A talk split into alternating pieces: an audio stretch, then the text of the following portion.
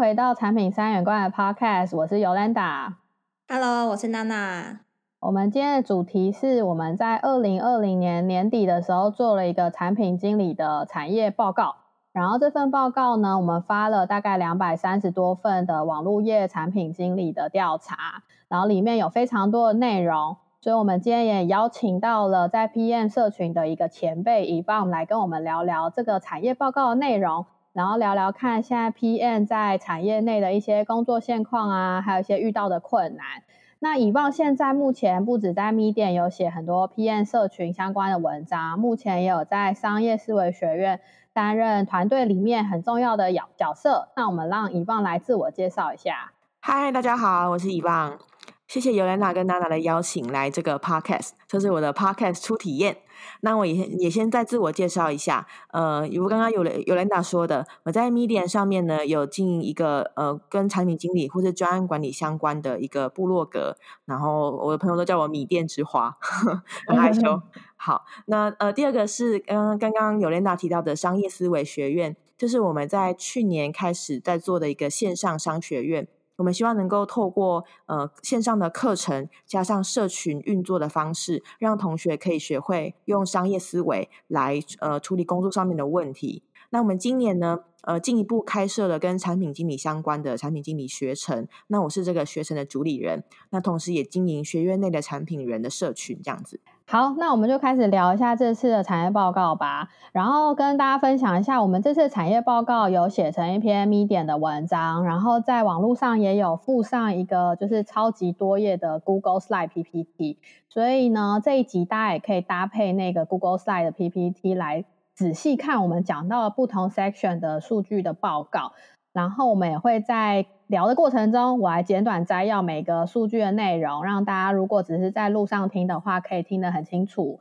每一份就是题目的数据结果是怎么样。那我们先来聊聊看这次我们做这个问卷的一些背景吧。那那你要不要先讲一下为什么我们做这份报告的一些原因？这是我们做第二年，对不对？对啊。其实第一年的时候，我记得应该是你提出这个 idea 的。然后那个时候想法蛮单纯，就是哦，产品三眼怪写了一年的文章，那我们不知道明年要干嘛，所以我们那时候就想说，可以借由问卷稍微了解一下产业现况，然后了解大家学习的痛点，这样我们可以比较好的产出相对应的内容给社群。那我觉得第二年的时候，我们的目标有稍微改变，嗯、因为就想说第一年会受到蛮好的回响。然后第二年就有点希望这件事情可以变成一个产品三连冠的传统吗？可以 benefit 这个社群。所以、嗯、呃，今年我们有三大目标。就第一个目标是提供给呃产品经理想要转职给产品经理的人一些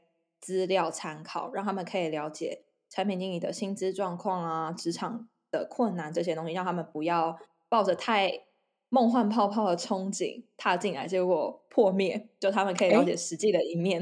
欸嗯、但我觉得看完这个报告，反而是蛮梦幻泡泡的。等下真的吗？有吗？关于主导权、关于薪水啊，其实都还不错。我以为看到挫折那一趴，就会觉得很很对啊。好，我们等下可以细细的聊，这点蛮有趣的。反映想反映真实状况。嗯、然后第二点是想要给就是在台湾的产品经理，如果他们想要有。更多的职涯发展，比如说往上爬，大概可以爬到什么程度？每个公司大概可以有什么样的学习，甚至想要出海的一些 insight。然后第三点是我个人私心啊，就是想说可以给从在海外工作的产品经理，但是想要回台湾的人一些参考。因为说实在，我们不太确定每年产业都有新的发展，然后也不确定现在台湾的软体业啊，产品经理这个职能发展到什么程度，所以会希望每年追踪，然后。有这个资讯，然后可能就可以方便大家回国，所以大概是这些目标。希望每一年都可以更好。然后今年我们就是多录了 Podcast，所以大家很幸运，我们又可以有一个讨论的空间。这样，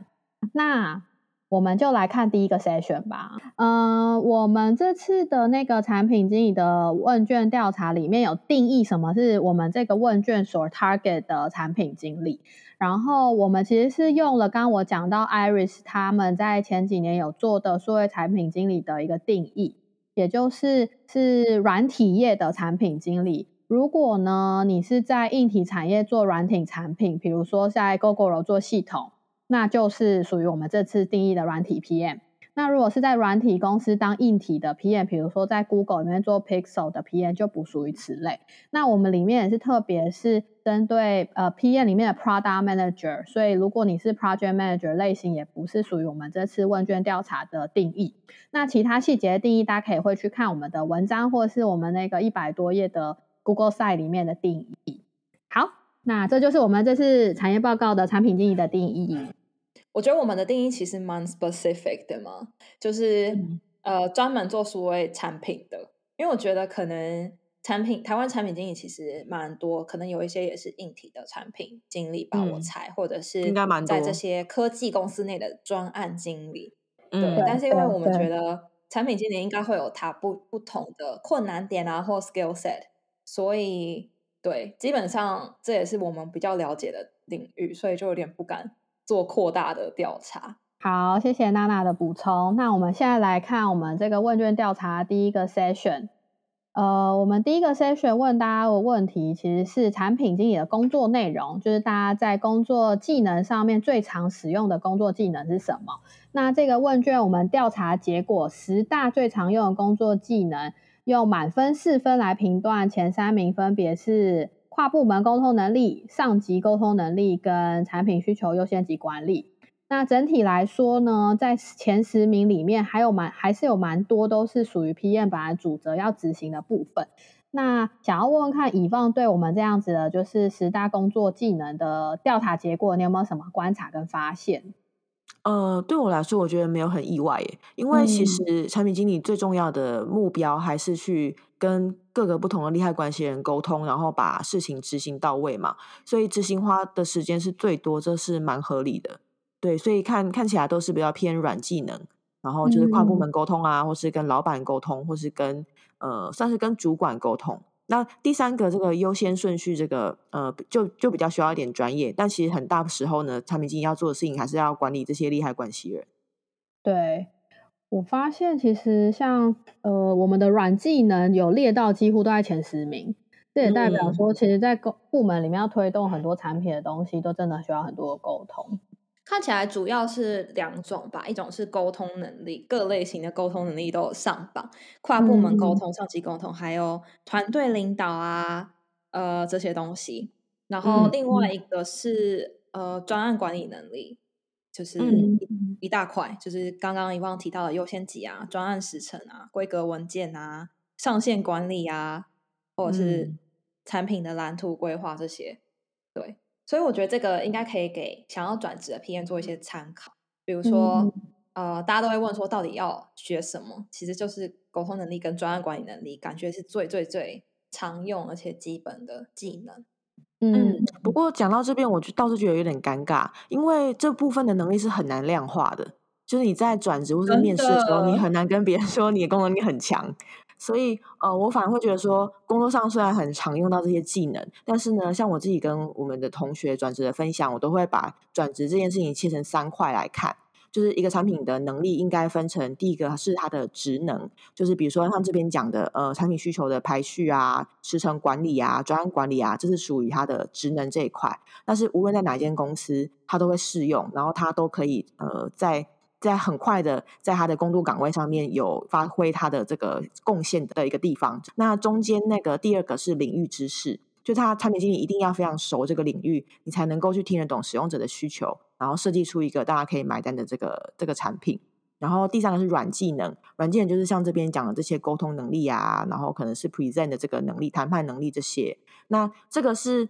工作上面很常用到，但是呢，它其实很难作为转职的的的基础。那反而你在转职的时候，应该是要看职能或是你的领域知识有哪一块是你可以发挥。你可能是在一个产业里面做了很多年的行销，但因为你熟这个产业，你要转 PM 会比较容易，那就是强强调领域知识。那你也可能是做专案经理，或者做产品设计这边很强，你能够做数据分析，你能够去做使用者访谈，然后呢，你就能够用这个职能的能力去跨到不同产业，很快去得到这个产业里面的关键知识。嗯嗯，我觉得很有道理耶。工作跟转职完全是不一样的的切入点。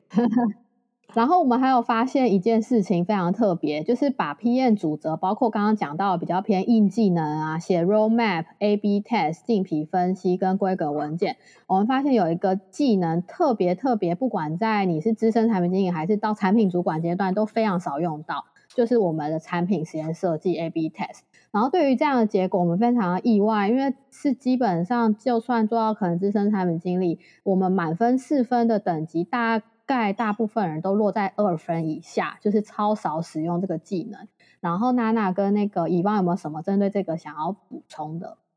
哎，我好奇想要知道娜娜在呃之前在 Booking 嘛，应该就会有很多做 A/B testing 的工具或方法嘛。那因为像我自己在台湾就真的很少，对，就想做也不知道怎么做。对对对，我觉得要做 A/B test，感觉要有。要有几个条件吗？先决条件就是第一个公司要真的愿意投时间跟收集资料做这些事情，然后第二个是你要有好的 A/B testing 的工具。对，那我自己待过的公司当中，就是比较偏小型的公司，可能 A/B testing 工具要么就是用，比如说 Google 提供的，或跟外面买的。但我真的只有呃在 Booking 才看到一个超完整的大型 A/B testing 的内部工具。所以在 Booking 的状况，我觉得感觉可以跟大家分享一下，就是在那边是每一个人都可以自己 initiate A/B test。就是我去的时候超惊讶的，就是连工程师他们修一个 bug，他们都会把东西放到那个 A/B testing 的 tool 里面去观察。我修完这个 bug 之后，比如说 downtime 有没有变少，或者是呃 request 的呃传输的速度有没有变快，这些东西。他们会去看那些 metric，再决定这个东西要不要 roll out，所以是很严谨的。它等于是把 A/B test 变成上线，呃，产品上线的一个步骤。对，但是我觉得真的只有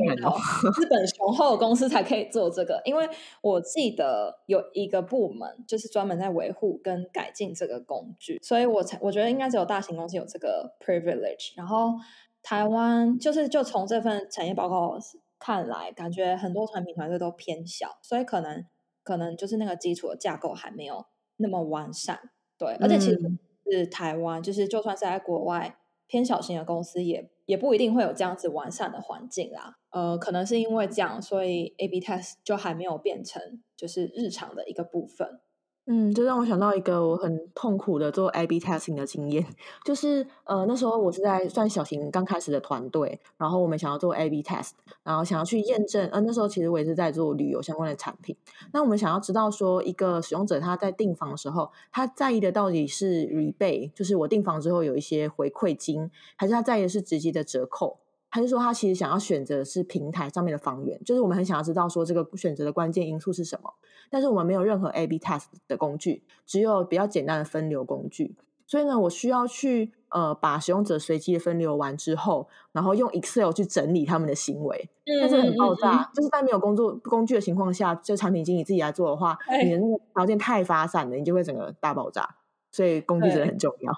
对对对，我现在公司也这样，比较少。真的吗？用 Excel 吗？对啊，用 Excel，然后去分成不同的 bucket，比如说分成十组，然后要大家做实验的时候，你就去认领，就是你要哪一个 bucket，在那边 sign up。对，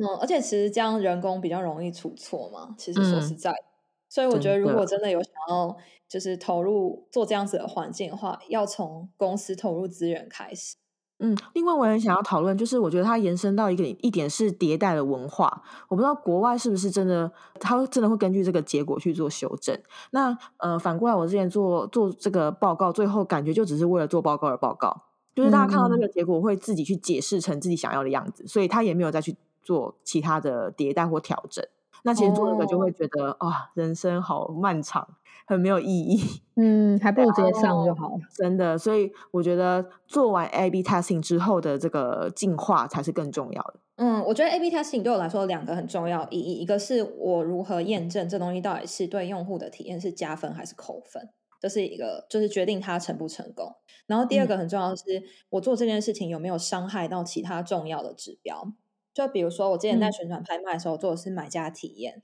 但是我们也有同时有团队在做广告嘛。那这时候，我觉得 A/B testing 就蛮重要的。嗯嗯，就是如果改了一个页面，我会不会影响到广告收入？那广告如果他们增加了广告频率，它会不会伤害到体验？这些东西就是那种呃，我们叫 health metric 健康指标吗？就是我觉得是 A/B testing 蛮重要的一件事情，嗯，所以我会蛮建议，如果有就是台湾的团队，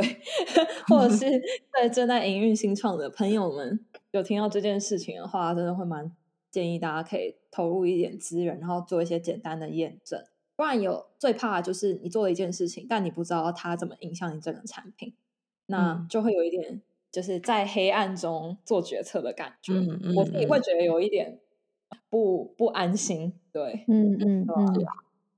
我我们之前之前我们写 A/B testing 相关的文章，娜娜写的也都是流量很高，然后很多人都会在下面写说，到底实务上要怎么做？所以其实之前我们就有发现这个现象，到底实物上怎么弄？工具没有的话怎么办？如果没有资源的话，怎么说服老板？嗯、就很多种。你刚刚讲的那几个问题，我们直接再来开一集聊这个好了。对，请大家锁定我们的 podcast。对。好，刚刚讲到我们很多资源很少的问题，然后我们现在要下下一个部分，到了第三十三页的 PPT，产品决策跟赋权。那我们这边的调查结果是来问大家说，到底在公司内的产品团队是谁来决定产品的方向？然后我们现在第一名跟第二名呢，分别是老板，就是 CEO 或 Founder，跟产品经理。然后 CEO 跟 Founder 占了六十六点九 percent。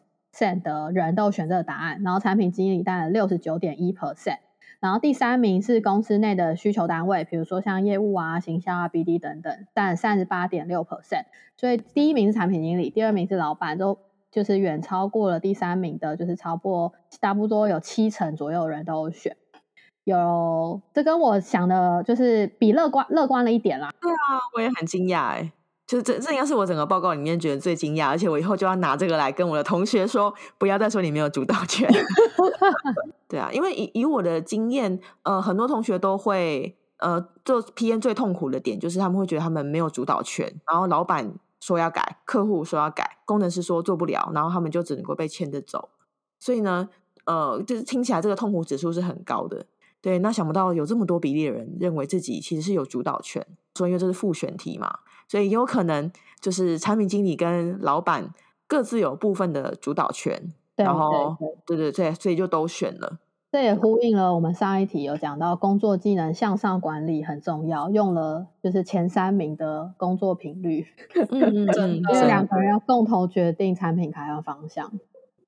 嗯，那我也可以补充一下第三名好了，就是公司内的需求单位。因为我之前待过 B to B，也待过 B to C 的公司。那我发现，其实公司像其他业务或行销或 BD 部门，会比较有主导权的公司，可能都是 B to B 的公司。嗯，就是 B to C 有经验就是比较少，真的就是可能看数据啊，或是呃部门的老板去决定产品的一些方向，这两种都有。因为我我们的数我们的这个报告里面有讲到 B to B 跟 B to C 的这个产品经营的分布，大概我们看到的是一半一半，B to C 稍微多一点，所以也有可能这个选这这这些选项的人其实是不同的角色，也不一定，蛮有可能。整体来说，这题算是一个蛮乐观的结果，所以大家要加油，真的。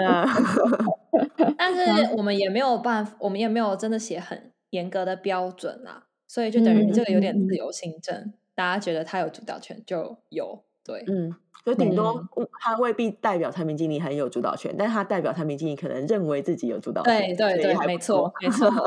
好，这个 session 还有一个部分是问大家说，在产品决策的时候，主要会参考哪些资讯来源作为产品决策的方向？然后这一题也是一个复选题。然后前三名呢，分别都是占六十 percent 以上。呃，第一名是听取客户的需求，第二名是参考竞品的方向，然后第三名是业务或营运等内部单位的需求。那有两个是比较偏用数据来决策方向，大概都占了大概五十 percent 而已。然后针对这一点呢，结果的意思就是说，其实还蛮多在产品决策的时候，并不会是 data driven 的方式去决定的。针对这个，就是以往有没有什么想要就是补充的？呃，我记得我们上次开直播的时候讨论到一个很有趣的事，就是呃，它它的实际上参考的资讯参考来源量化数据是比较少，但是量化数据的分析是最多 PM 想要学的技能，是不是？嗯嗯嗯，嗯对我我觉得这很有趣，因为呃，其实像听客户的需求啊，或是听其他单位的需求，或是参考竞品方向，他感觉都是看谁。力气大，谁就可以主导产品的方向。反而反而跟前面一题有点冲突的感觉。但是呃，这些都是单一小样本，它无法代表的是你的产品的受众。我觉得这可能是产品经理可能心中会比较 struggle，会觉得说，哎，我现在听了这个这个人的想法，那我怎么知道其他人也是想要这样子？我就会在想说，哎，那这个人在我的客户里面的代表性到底是有多少？那这个时候我就会需要更多量化的资讯，但是我可能就没有这个能力，或是公司没有这样的基础建设，那是我之前会比较 struggle 的点。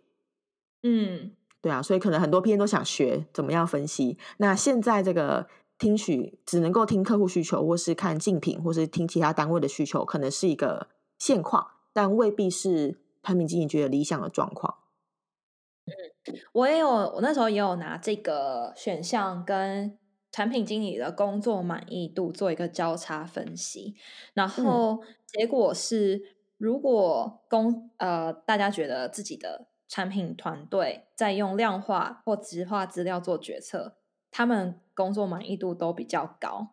对，那没有用的相对就比较低。嗯、然后还有一个很有趣的是，我们有一个选项是，如果你做产品决策都是用临时动议的决策来做的话，会怎么样？结果我拿那个选项跟工作内容的满意度交叉分析之后，发现以临时动议居多的组织工作满意度很低，所以就代表的是说，就是如果嗯大家是用质量化资料做决策的话，或许大家会觉得这样子的决策比较合理、比较可信，所以相对来说，他们可能会对于自己的工作比较满意。然后，如果是都是临时动议的话，对，可能就会觉得改来改去有点有点无所适从，没有一个统一的标准，那他们可能就会相对在工作上可能。我在猜，这可能是一个蛮大的挫折。嗯，真的。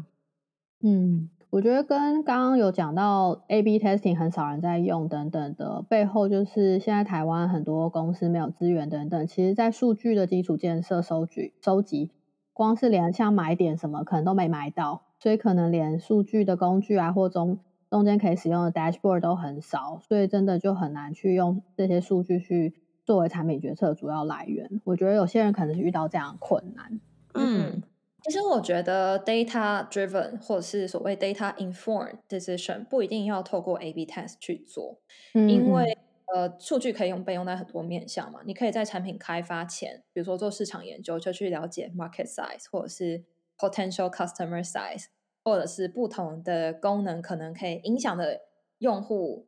影响多少？做这些 impact sizing，所以那也是一种数据的运用做决策。嗯、然后产品上线之后，当然也是，就是其实数据不用局限在 A/B test 这件事情上，虽然它是一个很好的验证工具啊。所以即使我觉得，嗯、呃，公司可能还没有这个基础建设或者是买点，大家也可以试着从可以 access 的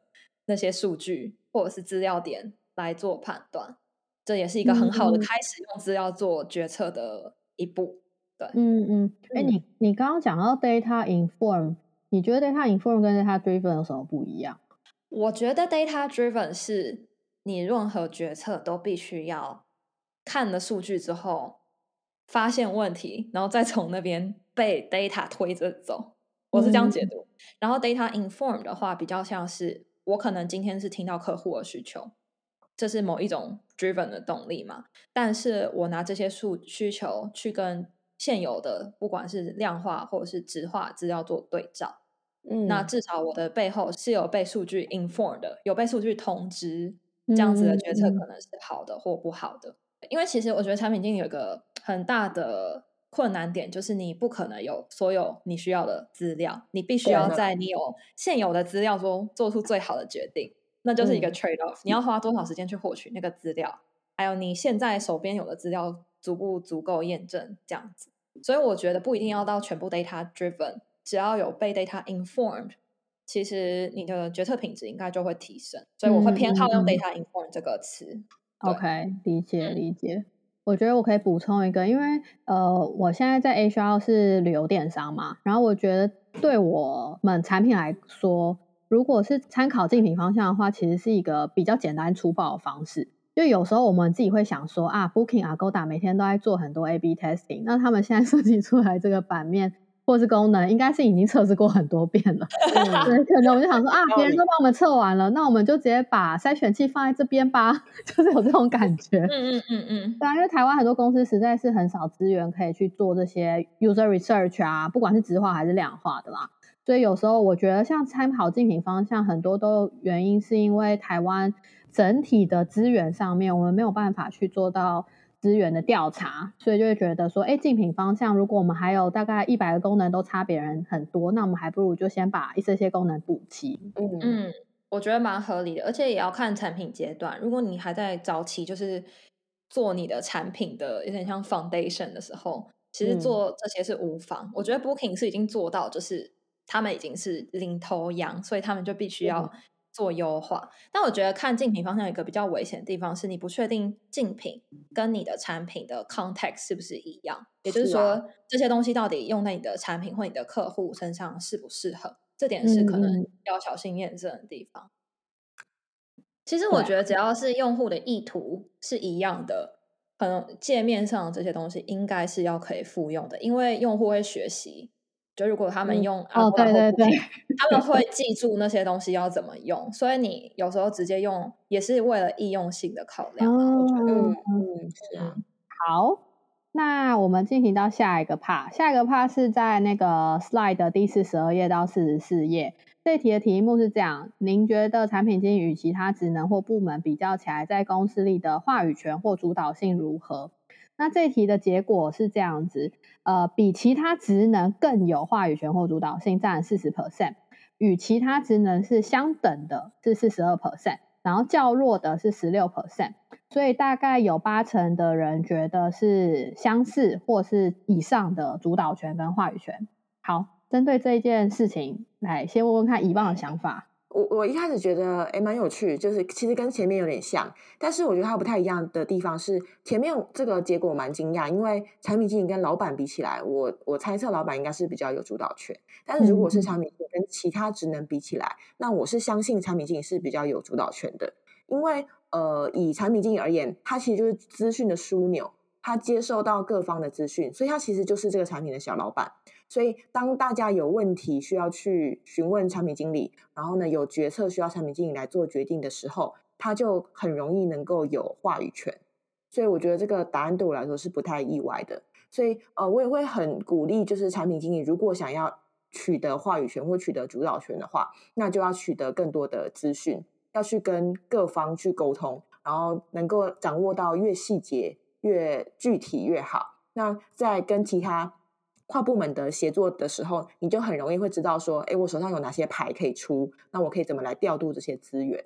所以对这个结果，我倒是觉得，嗯，不意外，而且呃是一个蛮好的结果，代表 P N 大大致上都知道说自己应该要去立的这件事情，然后有 ownership 这样子。嗯嗯嗯，对，我也觉得就是很很认同你说的那个。收集资讯的部分，我很喜欢有一个人的回答，就是这一题我们有问大家说，呃，为什么你觉得产品经理比其他职能更有主导权，或是更没有这样子？然后有一个人写说，嗯、他觉得产品经理职能本身就是必须要说服大家为何为何要做这件事情，然后执行就是如何做。嗯、所以那个人说，他很难想象，就是觉得自己没有影响力的产品经理。到底 算是在做什么？好强哦！可是我觉得他讲的很有道理，但是有可能是因为组织的一些限制吧。所以我们等一下也可以看一下那些觉得没有主导权的人是想要说什么。嗯嗯，我们还有收集，就是我们觉得比较有趣的其他的就是直性的回答，在我们的那个四十二页，然后有另外一个。十多年的产品主管有讲到，刚刚以往讲的，就是其实还蛮多的 roadmap 跟公司的方向是由 CEO 跟 PM 一起制定的，然后其他部门就是他会在需求末端去做 support 这样子，所以蛮多时候都是 CEO 要跟 PM 去共同去规划产品端的东西，然后其他部分以往有没有觉得哪个回答对你来说也蛮有趣的？嗯。看起来我都觉得，嗯，的确就是大家对产品经理的这个职能的这个 awareness 很很清楚，很，很不错，这样就蛮好的。好啊，那我们来看看，觉得话语权较弱的人是怎么想的？